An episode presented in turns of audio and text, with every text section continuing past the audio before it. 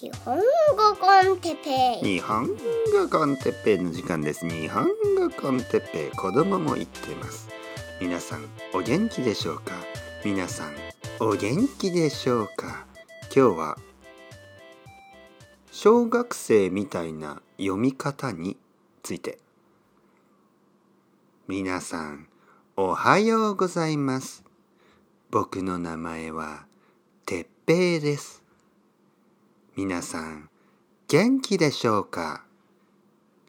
今日僕は少し変な話し方をしています。その理由は僕は今日こういう感じの日本語のイントネーションを皆さんに説明したいからです。とても楽しいですね。とても嬉しいですか？というような 変な話し方から始めましたけどなんかねこういう話し方があるんですよね。話し方というよりはこれは読み方ですね。えー、小学生みたいな読み方と言いましたね。小学生があの小学校で本を読む時まあ、教科書とかを読むときに少しこういう話し方を読み方ですね。読み方をします。話し方もしますね。あのもちろん友達と話す時じゃなくてなんか小学校でですね、えー、みんなで声を合わせて、えー、何かを言う時。例えばねまあまあ7歳ぐらいの子供たちが「先生おはようございます。みたいな。みんなで声を合わせて、おはようございます。みたいな。よろしくお願いします。ありがとうございました。みたいな。このイントネーション。あの、給食がありますね。給食。給食というのは学校の昼ご飯ですね。でそれをあの作ってくれる、まあ、給食のおばちゃんたち、ね、給食のおばちゃんっていう、まあ、言い方をします。まあもちろんおじちゃんもいますよね。だけどまあおばちゃんが多いので給食のおばちゃんと日本ではねよく言います。で給食のおばちゃんたちに「ありがとう」という気持ちを伝える時に子供たちがみんなね「給食のおばちゃんいつも給食を作ってくれてありがとうございます。これからもおいしい給食を作ってください。みたいな、まあまあ、言うわけです。で、この話し方ですね。これはね、ちょっと興味深いですね。ちょっと面白いですね。さっきあのシャワーを浴びてまして、朝。えー、僕は普通は夜シャワーを浴びるんですけどまあ今日はなんとなく朝もシャワーを浴びてでちょっとなんかそのことを考えてたんですね。この話し方って何なのかな？え？というわけで皆さんとシェアしたいと思ったんですね。例えば昔話の読み方とかね昔々あるところにおじいさんとおばあさんがいました。おじいさんはコンビニに行きました。おばあさんはパチンコに行きました。みたいな、なわけあるか。ね、本当はね、おじいさんは山へ芝刈りにね、なんか山へ木を切りに行って、おばあさんは川へ洗濯に行きました。ね。ちょっと汚い気がしますけどね。まあ昔ですから。昔々ね。えー、川で、川は綺麗だったんですよね、多分ね。多分ね、僕が川であの洗濯をしてたら、あの、ちょっとその川の上の方からね、上流と言いますね、上の方から多分、あの、子供がおしっこをしてね、この野郎お前この野郎っつって追いかけてね、おしっこすんじゃねえよこっち洗ってんだろみたいな、そういうコメディみたいにモンティ・パイソンみたいになりそうですけどまあまあまあちょっと話が変わってしまいますね。えー、言っているのは今ね僕が話しているのはこのイントネーションね独特のイントネーション。ただこのイントネーションから、えー、皆さんねえ日本語学習者の皆さんが学べること、ね、学べるポイントも多いと思います。なぜかというとねやっぱりネイティブネイティブスピーカー僕たち日本人はそういうふうに日本語を読み始めるし話し始めるんですね。ありがとうございます。ね、このこれが早くなってありがとうございます。ね。なんでありがとうございますとかはないんですね。結構その滑らかにありがとうございます。ね、ありがとう。まあありがとうございます。ありがとうございますとか言わないですけど、まあうんまあそこそのパターンから学べることも多いですよね。昔々あるところにね。でそういう話し方が結構アナウンスメントとかでも多いんですよね。例えば公園とかを歩いてると「お越しの皆様もうすぐこの公園は閉園になります」片付けをしておなんか帰ってくださいみたいなまあまあいろいろな言い方があるんですけどまああのその公園が閉園になるっていうのはまあ閉まるっていうことですね。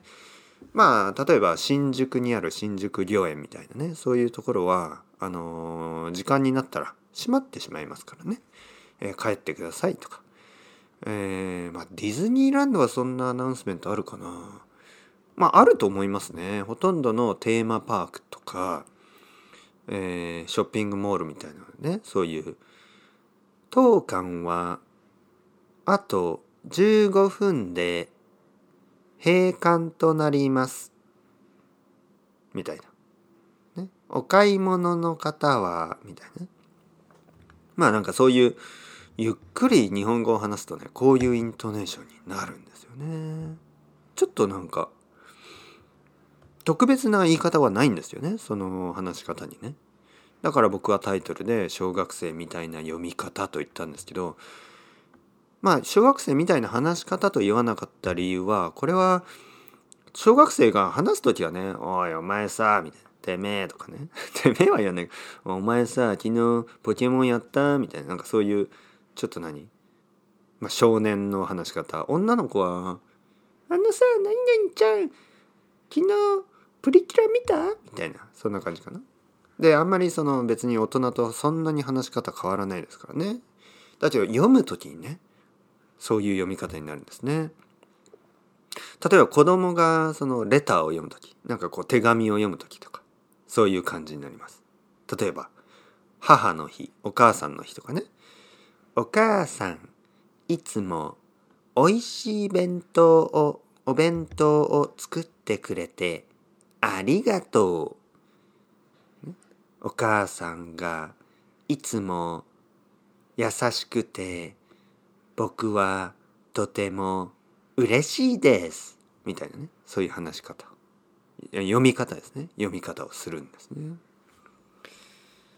だからまあ、なんて言うんですかね。そのイントネーションから、あの日本語のイントネーションを学ぶことは僕はできると思いますけどねもちろん皆さんはそんな話し方はしなくていいけどやっぱり外国人のその日本語学習者の人が日本語を読む時ね声に出して読む時はなんかその、えー、自然な流れがなくてなんかこうカンカンカンってなんかこう切れるんですよね。えー、こんにちはそういうイーブンなあの「こんにちは」ですからね日本語はイーブンな感覚がありますね。だけどなんか「こんにちは」とか「こんにち」その「こんにちは」「こんにちは」子供たちはね「こんにちは」みたいな。でそれを早く言うと「こんにちは」「こんにちは」「こんにちは」ね。でも「こんにちはとかは絶対ならないし、こにじゃないですかね。こんにちは。ね。えー、他のたくさんの単語、上級者の単語でも、やっぱりこう、まずはゆっくりね、プロナウンス、発音してみれば、あの、そのイーブンな感覚がわかると思います。ね。まもなく、東京移民局です。みたいなね。あのバスに乗ってるとねアナウンスメントまもなくもうすぐ東京移民局東京イミグレーションオフィスね。東京移民局です。お降りの方はえー、なんていうかな。まあお知らせなんであのボタンを押してくださいみたいなことを言いますね。まもなく新宿新宿です。お降りの方はそれがねちょっとあのアナウンスメントになると。まもなく新宿新宿です。お降りの方は、えー、お荷物のお忘れ物のないようご注意くださいませ。終点新宿新宿です。みたいな。ねちょっとこうプロフェッショナルに言おうとしてますけど基本は同じですね。間もなく間もなく間もなく。これがね間もなく。違うな。えっ、ー、とやっぱ間もなくって早く言っても間もなく。この間もなく間もなく。間もなく間もなく。えー、そのイーブンな感覚は変わらないですね。まもなく新宿です。新宿です。新宿。ね？新宿とか言わないしね。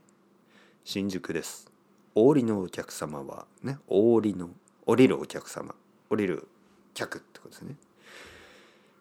まあ、敬語ですからね。お降りのお客様は、お忘れ物のないよう、ご注意くださいませ。忘れるにね。お忘れ、えー、ご注意、ね、注意ですね。これがご注意。でくださいがくださいませ。すごく敬語ですね。敬語じゃなくて言ったらねおいお前たちもうすぐ新宿だぜ。忘れ物がないように気をつけろよ。みたいな。お前たちお前たちお前たちもうすぐ新宿だぜ。忘れ物ないように気をつけろよこの野郎。みたいなそんなことを言うわけないですね。まもなく新宿新宿です。お降りのお客様はご注意、えー、お忘れ物のないようご注意くださいませ。まもなく新宿です。寝ている方起きてくださいね。お疲れの方たくさんいると思いますけど。まあ部長や課長に怒られて腹が立ってる人もいるかもしれない。そして腹が立ってイライラして酒をお酒を飲みすぎて寝てしまったかもしれない。でも早く帰ってくださいね。風邪ひきますよ。家に帰って。家に帰ってお風呂に入ってくださいね。でもお風呂の中で寝ないようにしてくださいね。お風呂の中で寝ると危ないですからね。1年間に何人もの人がそうやって亡くなりになります。お亡くなりになります。気をつけてくださいね。まもなく新宿新宿です。乗り換えて早くもっとサバーブに帰ってくださいね。新宿から先長いでしょ？田舎 田舎に住んでる方々。まあまあそんなことは言わないですよね。新宿から先まだまだまだ長いですからね。あの早く帰ってあのお風呂に入って寝てください。サラリーマンの方々。まあ皆さんサラリーマンじゃないと思いますよね。ジャパニーズサラリーマンでこれを聞いている人がいたら何をしているんでしょうか。ね。早く寝てください。それではまた。 ciao ciao hasta luego。またねまたね。またね。